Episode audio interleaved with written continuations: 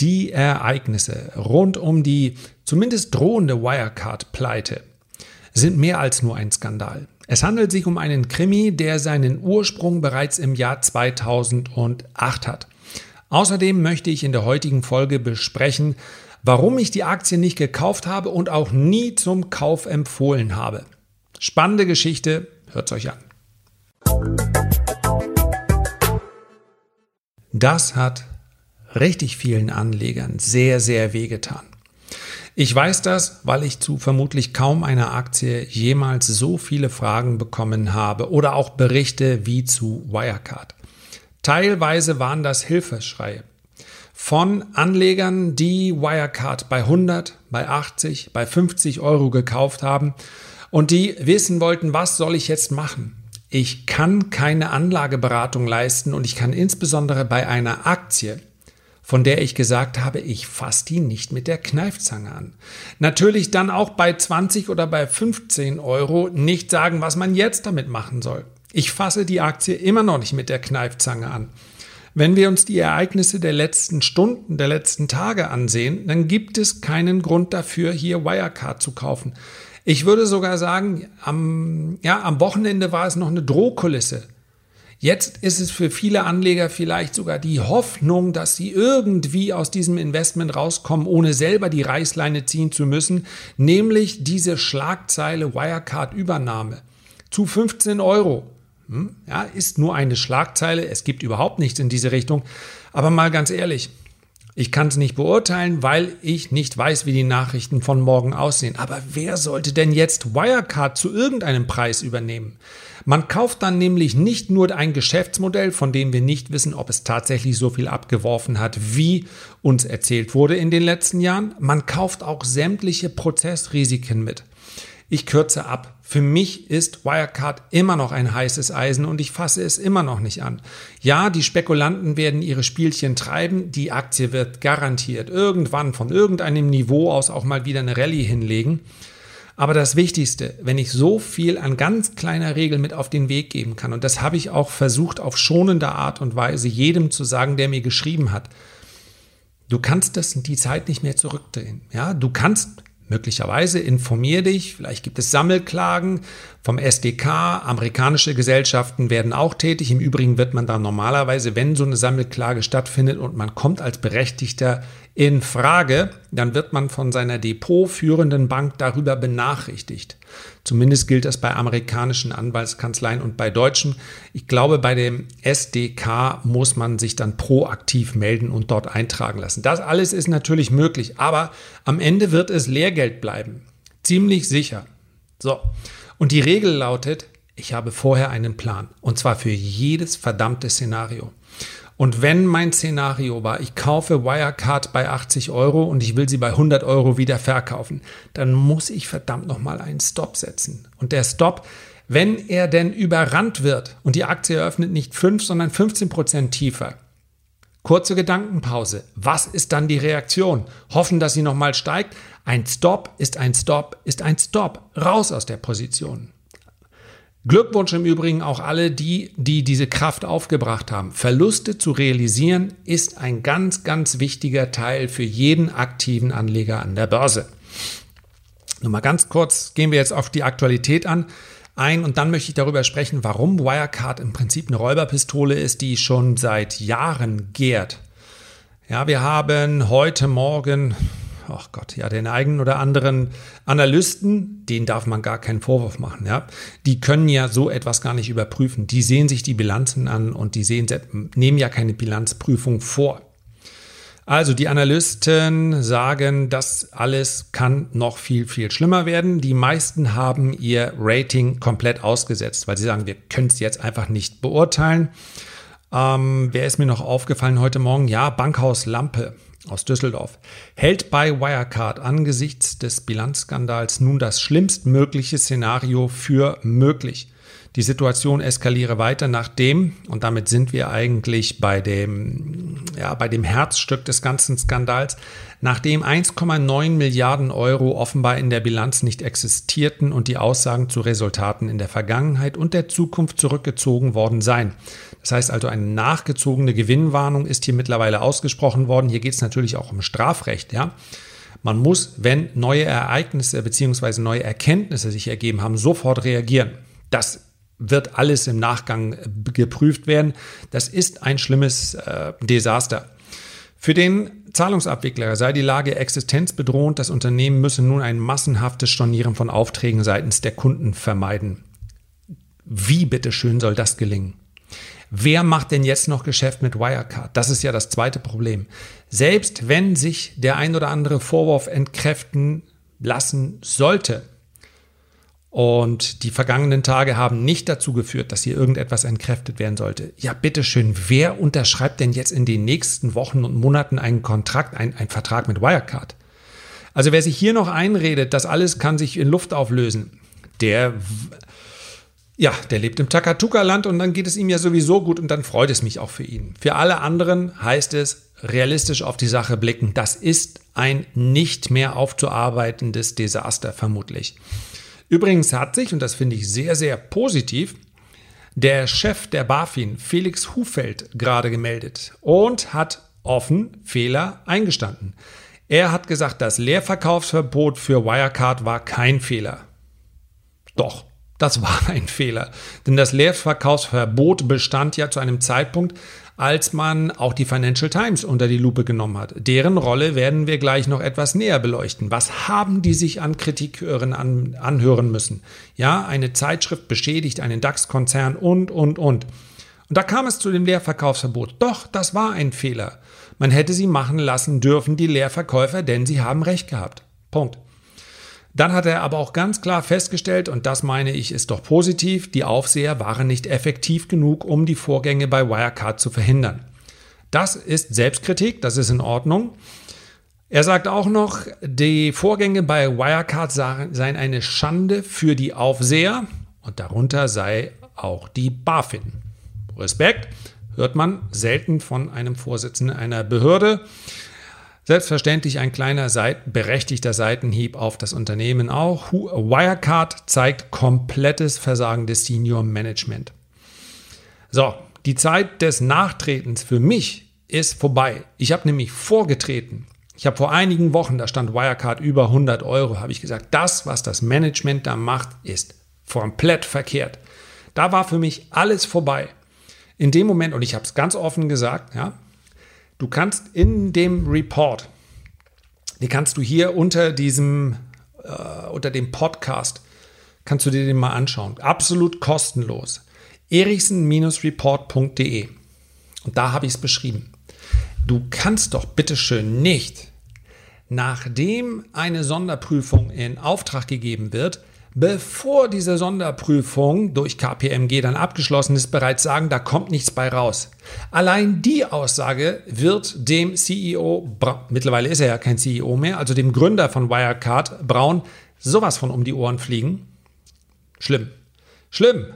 Und das Unternehmen hätte ja durchaus zu einer ja, technologischen Speerspitze im DAX werden können. Wir haben ja nicht so schrecklich viel Weltmarktführer im DAX und äh, im Technologiebereich schon gar nicht. Deswegen ist es einfach nur traurig.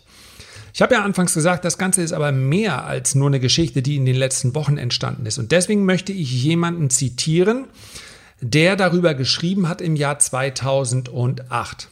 Und zwar den Blogger namens Me, Myself and I 007.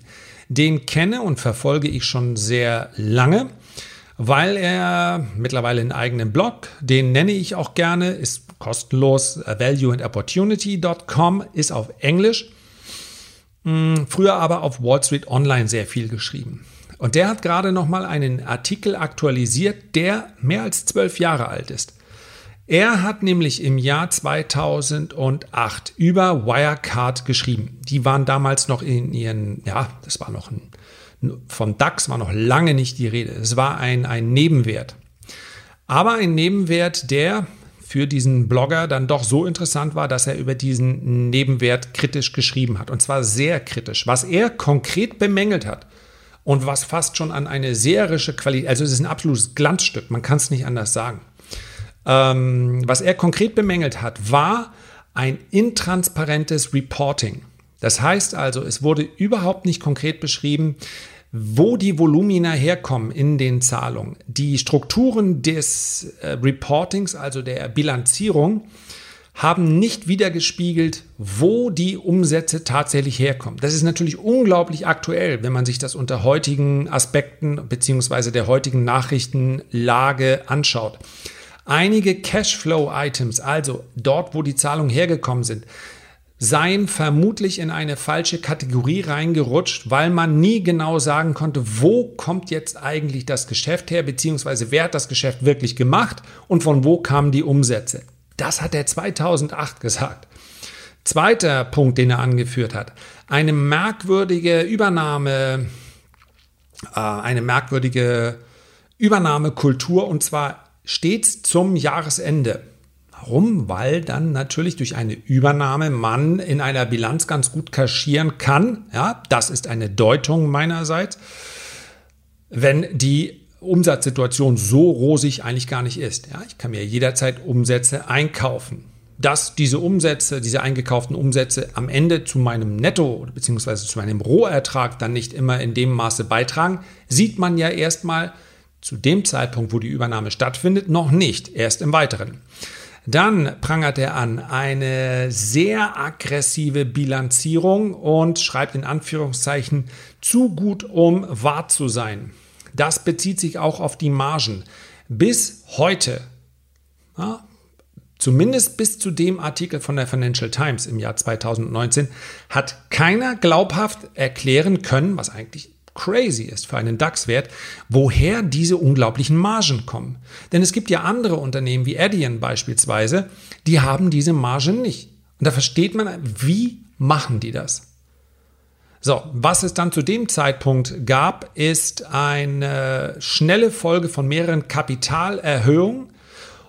Warum muss ich immer wieder Kapitalerhöhungen machen, wenn doch per Bilanz offensichtlich meine Profitabilität also meine Gewinne steigern. Wozu brauche ich dann neues Kapital? Dann ein Punkt, in dem der CEO und der frühere Chef der, der Aufsichtsgremien in einer ja, dubiosen Bankrupt Company, also in einer Pleite-Company namens Tentacle in irgendeiner Form in diesem Geschäft involviert war, hat sich nie ganz aufgeklärt, woher das kam. Tentacle. Kannte ich gar nicht, den Punkt habe ich gar nicht gesehen. Dann, dann gab es immer mal Gerüchte, es waren nur Gerüchte, dass Wirecard Geldwäsche macht für große Gewinne von, ja, aus der Zockerecke, aus den USA. Also Gambling Profits for US Citizens für US-Bürger. Insgesamt sah also die Firma im Jahr 2008 irgendwie dubios aus und insbesondere wird immer wieder bemängelt, und das war auch in der Zwischenzeit der Fall, hat man nur einfach ausgeblendet, die schwache Organisation, das schwache Management. Wenn man das liest, er hat im Übrigen eine, ja, eine Bezeichnung gewählt, die ich einfach nur großartig finde. Aus seiner Sicht ist es einfach nur eine Bumsbude gewesen. So, einfach mal ausgesprochen, herrlich. Das klingt auf Englisch ein bisschen netter. Ja, er schreibt das ja für Englisch lesendes Publikum. Und wenn man dann liest, The German Expression Bumsbude, funny, ist es. Das war's aber noch nicht. Das war nicht der Artikel, der dann das Ganze den, den Stein ins Rollen gebracht hat. Denn Wirecard ist, obwohl es sich ja hier um einen privaten Blogger gehandelt hat, direkt auf diesen äh, privaten Blogger zugegangen. Zuerst auf Wall Street Online, die, Schande über euch, ist ja auch schon lange her, ist verjährt, die Me, Myself and I 007 damals aus dem Forum rausgeschmissen haben für seinen kritischen Bericht. Aber das war es noch nicht, denn es gab dann im Anschluss einen handfesten Skandal, weil jemand anders, Markus Straub, das war damals der Chef der Chef oder Anteilseigner vom SDK, ähm, der hat diese Story letztendlich kopiert, ist damit dann rausgegangen. Die haben vorher Aktien verkauft. Lange Rede, kurzer Sinn. Dafür sind sie meines Wissens, ja, ich zitiere hier aus einem Spiegelwirtschaft, ähm, sind dann, sie sind zumindest angeklagt worden und ich glaube am Ende für Marktmanipulation ins Gefängnis gegangen. Auch das ist alles her, lange her. Wirecard hat auch zu dem Zeitpunkt schon jeden, der in irgendeiner Zeit, in irgendeiner Art und Weise, wobei das mit dem Vorwurf der Marktmanipulation nichts zu tun hat. Ja? Wenn ich also erst Aktien verkaufe und dann nehme ich meine Zeitschrift der Publikation, lasse die Aktie einbrechen und mache damit dann einen riesen Profit.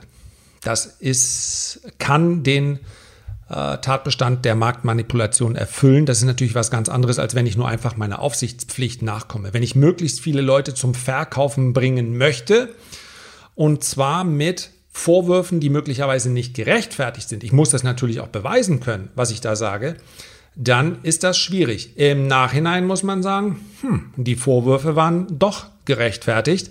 Vielleicht hat da jemand im Gefängnis gesessen, der ja, vielleicht nicht gerade äh, besonders elegant vorgegangen ist, aber tatsächlich mit am Ende Fakten rausgegangen ist. Auch das ist verjährt, nur natürlich ein interessantes Kapitel. Aber das war es auch noch nicht für Me, Myself and I, denn der wurde, nachdem er bereits beim Forum rausgeflogen ist, hat Besuch bekommen von der Kriminalpolizei.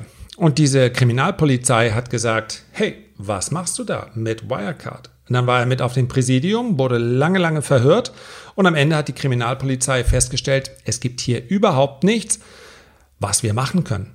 Du hast nichts verkehrt gemacht und äh, Wirecard ja, die, die Vorwürfe beziehungsweise die Anzeige von Wirecard, die ist dann im Sande verlaufen, weil natürlich jemand auf einem Forum seine private Meinung so hinstellen darf. Insbesondere wurde klar, dass er nicht versucht hat, die Aktie zu manipulieren, denn er ist nie short gegangen. Also von fallenden Kursen hat er nie profitiert. Der Artikel hatte, war eine reine, ein Standpunkt, war seine Meinung, aber nichts, womit er Geld verdienen wollte. Und das ist natürlich was ganz anderes. Das darf jeder haben, so einen Standpunkt. Aber damit nicht äh, genug, denn Wirecard wollte ihn auch noch direkt angehen und hat von der Kriminalpolizei damals gefordert, die Adressdaten, jetzt wird es ja schon fast eine, ja, fast mehr als ein äh, Krimi, wollte also die Adressdaten haben, haben sie mir aber nicht gegeben, natürlich nicht, ja. Du gehst ja nicht einfach zu einer Polizei hin und sagst, gib mir die Adressdaten von dem und den. Also es ist nichts weiter passiert, außer dass sich vermutlich zu diesem Zeitpunkt jemand richtig, richtig Sorgen gemacht hat. Denn wenn erstmal die Kriminalpolizei auf der Türschwelle steht, dann sagst du, holla die Waldfee, dann halte ich dich, mich doch mal zukünftig zurück. Ähnliche Vorwürfe gab es dann in den Jahren bis 2018, im Prinzip bis zur DAX-Aufnahme immer wieder. Und dann endet die Story von Me, Myself and I und es beginnt die Story von, und die haben natürlich mehr, Background, um sowas durchzustehen, Dan McCrum. Das ist nämlich der, der für die Financial Times Alpha will diesen kritischen Artikel veröffentlicht hat und der sich eine Menge anhören musste. Weil es hieß, er würde hier ein Unternehmen in den Schmutz ziehen. Die bösen Shortseller haben es abgesehen auf ein erfolgreiches Unternehmen und Wirecard hat auch alles getan, um den bösen Shortseller auch dort so stehen zu lassen und hat beispielsweise die BaFin dazu gebracht, gegen in einem Verfahren gegen äh, McCrum vorzugehen. Ich kürze ab. Es ist dann doch etwas anders gekommen. Und tatsächlich sollte man vielleicht als Lehre daraus nehmen. Ich weiß, es hört sich ein bisschen pauschal an zu sagen, da wo, wo Rauch ist, ist auch Feuer. Aber wenn, überleg doch mal, in eurem persönlichen Umfeld. Was habt ihr für einen Eindruck? Und auch hier, versprochen, hier geht es nicht um eine Unternehmenspolicy, hier geht es um Menschen, die sich persönlich angegriffen fühlen. Wer ist für euch Verdächtiger? Jemand, der eine Kritik annimmt, vielleicht sogar, man könnte es sagen, arrogant an sich abperlen lässt und sagt, lass sie doch reden. Ich weiß, was ich habe, ich weiß, was ich gemacht habe, ich weiß, wie wir arbeiten, kein Problem. Wenn man Erfolg hat, dann kann man sich relativ sicher sein, es gibt immer auch eine Menge Neider. Das hat jeder schon mal erlebt, der ein klein wenig in der Öffentlichkeit steht. Auch ich bekomme manchmal Nachrichten, wo ich denke, was möchtest du denn von mir?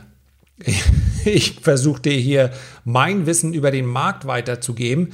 Und das ist dann immer der Punkt, da mache ich dann so Augen, die, die werden dann so ein bisschen verkniffen und dann guckt meine Frau mich an und sagt, hat dir jetzt gerade jemand was Kritisches geschrieben? Ich sage, nee, nee, nee, nee, mit Kritik kann ich ja jetzt umgehen, aber der hat einfach Sachen geschrieben, die sind unhaltbar oder er wird total unverschämt und sagt, nun antworte mir mal äh, anders und ich möchte jetzt wissen, was ich mit der Aktie machen soll oder oder. Also es gibt die verrücktesten Dinge da draußen. Ja, Leute, die zu faul sind, sich ein Video anzugucken, mir persönlich schreiben und sagen, gib mir mal eine Zusammenfassung von dem Video. Wo, siehst du, so, so schnell gleite ich ab. Aber das war ja einer meiner Vorsätze, das nicht mehr zu machen. So. Wer ist also wer ist tatsächlich verdächtiger? Derjenige, der sich still verhält und sagt, Kritik gibt es, oder derjenige, der auf jeden einzelnen Kritiker losgeht, den möglicherweise sogar vor den Kadi zerrt. Derjenige, der also alle Krallen ausfährt, egal auf welchen Ebenen und immer sagt, wir machen nichts verkehrt, wir machen nichts verkehrt. Derjenige, der noch vor Abschluss einer Sonderprüfung sagt, nee, nee, nee, wir haben nichts verkehrt gemacht. Natürlich macht der sich verdächtiger. Und wenn ich mir die Aktienanalyse als ein Stufenmodell vorstelle, da gibt es zum Beispiel momentan ein sehr, sehr beliebter Ansatz, macht auch Sinn, Discounted Cashflow, also zukünftige Gewinne diskontieren, um zu sagen, was sind die heute wert. Dann ist das vielleicht Säule 2 und 3. Säule 1 beim langfristigen Investment ist so ähnlich wie in der Ehe. Zuerst das Management, also die Persönlichkeit eines Unternehmens. Darauf würde ich zuerst schauen. Wer ist CEO? Was hat der vorher gemacht? Ist das Gründer geführt? Wie ist die Investor Relations Abteilung? Also, welche Kommunikation und wie findet die statt? Ihr habt als Aktionäre jederzeit das Recht und die Möglichkeit, eurer Firma zu schreiben. Und die antworten auch. Das müssen die. Gebt euch als Shareholder, als Aktionär zu verstehen und die müssen euch antworten. Und das ist wichtig. Diese Kommunikation, diese, diese, ja, mir fällt kein besseres Wort an, diese Persönlichkeit des Unternehmens. Und da war Wirecard ein gutes Beispiel dafür, wie man schon lange, um mal bei dem Gedanken der Ehe zu bleiben, auf die Idee kommen konnte, nee, die Braut oder der Bräutigam, das ist nicht das Richtige für mich. Denn prüfe, wer sich ewig bindet, ob sich nicht was Besseres findet. Herzlichen Dank für deine Aufmerksamkeit. Ich freue mich, wenn du dir die Zeit nimmst, ein Feedback oder einen Kommentar zu hinterlassen und am allermeisten freue ich mich, wenn wir uns beim nächsten Mal wiederhören. Bis dahin, herzliche Grüße, dein Lars.